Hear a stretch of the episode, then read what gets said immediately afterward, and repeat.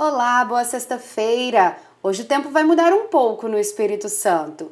Áreas de instabilidade associadas ao tempo abafado favorecem a formação de nuvens no decorrer do dia sobre o centro-sul aqui do estado.